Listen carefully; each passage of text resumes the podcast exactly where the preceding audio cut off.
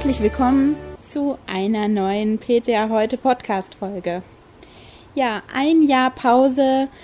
Einige von Ihnen können es sich vielleicht denken, ich war ein Jahr lang in Elternzeit und dementsprechend habe ich mich natürlich intensiv mit den Themen Schwangerschaft und Kindern beschäftigen können. Deswegen soll es in der ersten PTA heute Podcast Folge jetzt auch um das Thema Schwangerschaft in der Apotheke gehen.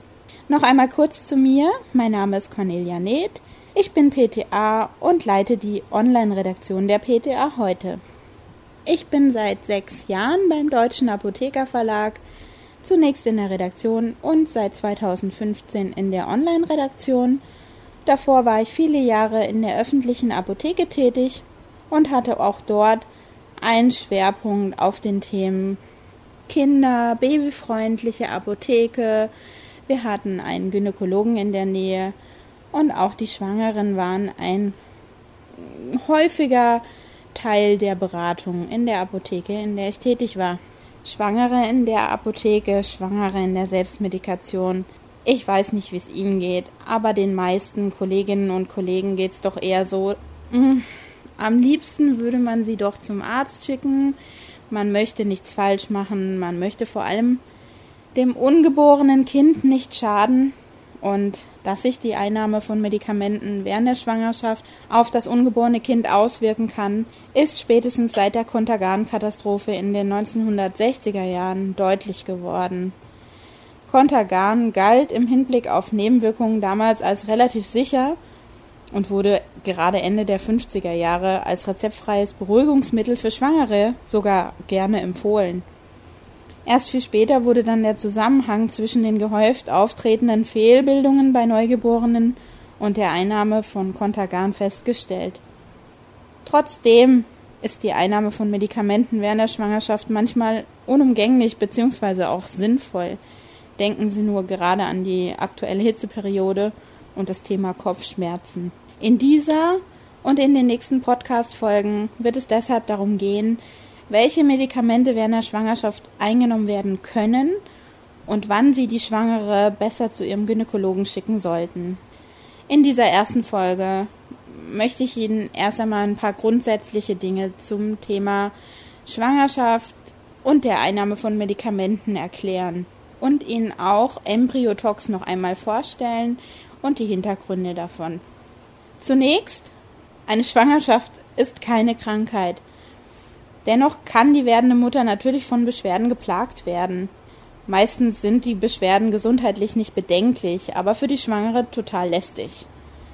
Prinzipiell sind viele, nicht zuletzt aufgrund des Kontergan-Skandals, der Auffassung, dass Medikamente in der Schwangerschaft absolut zu vermeiden sind. Aber trotzdem nehmen 80 bis 90 Prozent aller Schwangeren gelegentlich Arzneimittel ein und meistens auch wegen schwangerschaftstypischer Beschwerden, sprich Übelkeit, Verstopfung und so weiter. Zu Beginn jeder Schwangerschaft hängen viele Beschwerden mit der neuen Hormonsituation zusammen, auf die sich der Körper zunächst einstellen muss. Meistens hat sich der Organismus nach den ersten drei Monaten der Schwangerschaft angepasst und die Symptome verschwinden. Weiter können Beschwerden dann mit dem wachsenden Kind und den damit verbundenen körperlichen Veränderungen zusammenhängen. Sie machen die Schwangerschaft für die Frauen vor allem in den letzten Monaten zunehmend beschwerlich. Nicht jede Schwangere leidet gleichermaßen unter den Schwangerschaftsbeschwerden. Und die gute Nachricht, die Sie für alle Ihre Kunden haben, die Beschwerden sind zeitlich begrenzt und oftmals ein Zeichen dafür, dass die Schwangerschaft intakt ist und absolut normal verläuft. Gerade in der Anfangszeit sicherlich auch ein guter Tipp für Schwangere in der Apotheke. Sie in der Apotheke sind die erste Anlaufstelle für Schwangere. Und eine Beratung von Schwangeren sollte auch immer besonders sorgfältig erfolgen und dennoch müssen die Frauen Beschwerden nicht immer aushalten oder auch zum Arzt geschickt werden. Es gibt auch für die Schwangerschaft bewährte Medikamente, die Linderung verschaffen können. Eine medikamentöse Therapie ist also nicht ausgeschlossen, muss aber mit den richtigen Präparaten und gegebenenfalls nach Rücksprache mit dem Arzt erfolgen. Außerdem gibt es für viele Beschwerden zahlreiche nichtmedikamentöse Tipps, die Sie Ihren Kundinnen mit auf den Weg geben können. Im Kommentar zur Leitlinie der Bundesapothekerkammer zur Qualitätssicherung, also die ABDA-Leitlinien, steht zum Thema Selbstmedikation in der Schwangerschaft lediglich bei den Grenzen der Selbstmedikation was. Da ist das eben als mögliche Grenze der Selbstmedikation erwähnt. Das heißt, es müssen während eines Beratungsgesprächs ausreichend Informationen gesammelt werden, um dann zu entscheiden, ob die Selbstmedikation mit Arzneimitteln zu verantworten ist oder ob doch ein Arztbesuch anzuraten ist. Bei der Entscheidung, ob Sie einer Schwangeren ein Arzneimittel für die Selbstmedikation empfehlen können, kann Ihnen Embryotox eine große Hilfe sein. Das umfangreiche und auch qualitätsgesicherte Informationsangebot zur medikamentösen Behandlung von Schwangeren und auch dann später den Müttern in der Stillzeit wird vom Pharmakovigilanzzentrum für Embryonaltoxikologie an der Charité Berlin zur Verfügung gestellt. Schwieriges Wort, Entschuldigung. Das öffentlich geförderte Institut bietet Ärzten und eben auch Apotheken schon seit 1988 unabhängige Informationen zur Verträglichkeit von den wichtigsten Arzneimitteln und auch zur Behandlung häufig vorkommender Krankheiten in der Schwangerschaft und Stillzeit an seit 2008, also seit nunmehr zehn Jahren, gibt es auch ein Internetportal. Das ist www.embryotox.de, das kennen Sie mit Sicherheit. Das deckt inzwischen ca. 420 Arzneimittel ab. Die Angaben, die Sie bei Embryotox finden, beruhen immer auf den aktuellen wissenschaftlichen Daten und stimmen jetzt nicht immer mit den Informationen überein, die Sie in den Fachinformationen auf Beipackzetteln und in der roten Liste finden.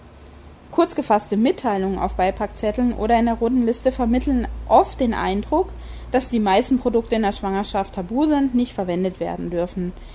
Viele PTA und Apotheker betrachten diese Hinweise als rechtlich bindend und eine Behandlung als haftungsrechtlich problematisch. Da muss man dann immer ein bisschen aufpassen. Und auch wenn die überwiegende Zahl der Arzneimittel unzureichend in der Schwangerschaft untersucht ist, muss man nicht befürchten, dass heute unerkannt Arzneimittel im Umlauf sind, die so stark schädigen, wie es damals Contagan mit dem Wirkstoff Thalidomid getan hat.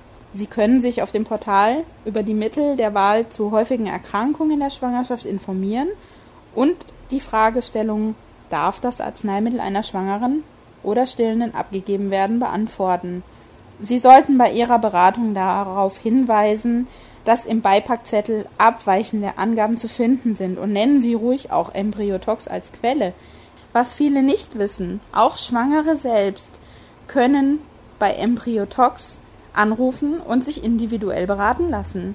Und zu vielen Arzneimitteln mangelt es noch an Erfahrung, um differenziertes Risiko beurteilen zu können.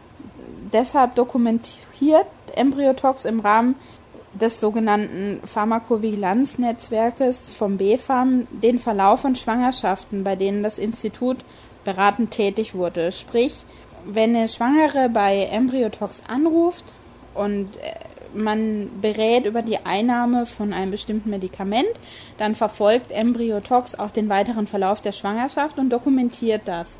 Und so wächst die Datenbank an Erfahrungen einfach stetig weiter. Die Daten werden dann ausgewertet mit ähnlichen Zentren in anderen europäischen Ländern und dann gewinnt man einfach einen großen Schatz an Erfahrungen und kann entsprechende Risiken ganz gut bewerten. An Schwangeren werden aus ethischen Gründen keine randomisierten Studien durchgeführt. Und deshalb beruht dieses Wissen eben rein aus diesen klinischen Erfahrungen. Eine schwangere Kundin von Ihnen kann durch ihre aktive Mitarbeit dazu beitragen, die Kenntnisse zu den Risiken, aber auch zur Sicherheit von diesen Arzneimitteln zu verbessern. Davon profitieren dann wieder andere Schwangere und Stillende. Also können Sie Ihre Kunden gerne darauf hinweisen, dass sie den Service von Embryotox in Anspruch nehmen dürfen. Es gibt dafür bei Embryotox auf der Website einen Online-Fragebogen und dort gibt es auch eine Telefonnummer, wo Schwangere zu bestimmten Sprechzeiten anrufen können. Ich möchte Ihnen noch ein kurzes Beispiel zur praktischen Anwendung von Embryotox in der Beratung mit auf den Weg geben. Kommen wir zurück zu unserem Eingangsbeispiel Kopfschmerzen in der Schwangerschaft, gerade jetzt bei dem Wetter. Wenn eine Schwangere unter Kopfschmerzen leidet, dann sollten natürlich zunächst nicht medikamentöse Therapien versucht werden. So könnten beispielsweise Pfefferminzöl, Akupunktur oder auch alleine schon frische Luft manchmal Linderung verschaffen. Sie als PTA oder Apotheker können die Schwangere durchaus auch daran erinnern, immer ausreichend zu trinken oder auch einmal kalte Kompressen aufzulegen. Doch nicht immer reichen diese nicht medikamentösen Maßnahmen aus. Was dann? Die wichtigste Gruppe bei Analgetika ist immer noch die Gruppe der Nicht-Opioide. Sie sind nach wie vor die erste Wahl. Allen voran Paracetamol, ein wichtiger Aspekt hinsichtlich der Sicherheit ist die jahrzehntelange Erfahrung, die bei der analgetischen Behandlung von Schwangeren mit Paracetamol einfach existiert. Viele Ärzte wenden das jahrzehntelang an und empfehlen es ihren Schwangeren deswegen auch. Paracetamol kann ab der zweiten Hälfte der Schwangerschaft durchaus günstig sein. Es hat im Gegensatz zu den NSAR keine ulcerogenen Eigenschaften. Aber Paracetamol hat auch Schattenseiten, es eignet sich nicht universell für jede Art von Schmerzen und es steht sogar im Verdacht, bei Kindern später ADHS auszulösen. Hierzu gibt es aber noch keine genauen Daten. Die therapeutische Breite von Paracetamol ist gering und die analgetische Potenz leider auch. Gerade bei Kopfschmerzen ist es oft unwirksam, bei Migräne hilft es in Einzelfällen der Patientin und es hat auch keine antiphlogistische Wirkung. NSAR in der Schwangerschaft hingegen sind ab der 28. Schwangerschaftswoche kontraindiziert. Sie können zu einem vorzeitigen Verschluss des Ductus arteriosus führen.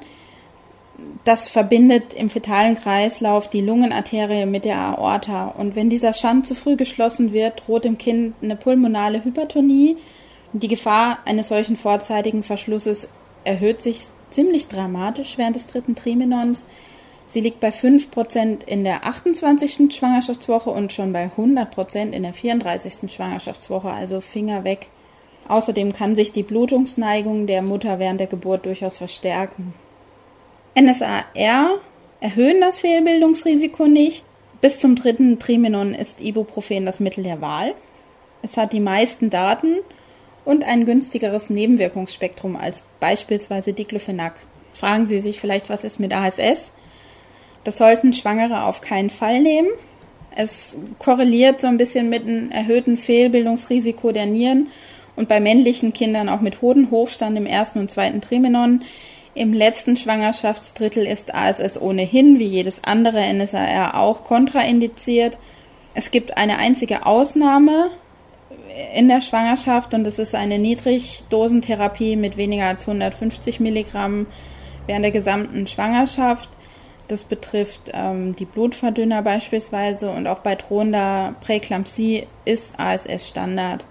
Wenn Sie das befolgen, haben Sie am Ende eine glückliche Schwangere, ein glückliches Kind und hoffentlich keine Kopfschmerzen mehr. Das war's für heute mit unserer neuen PTA heute Podcast Folge.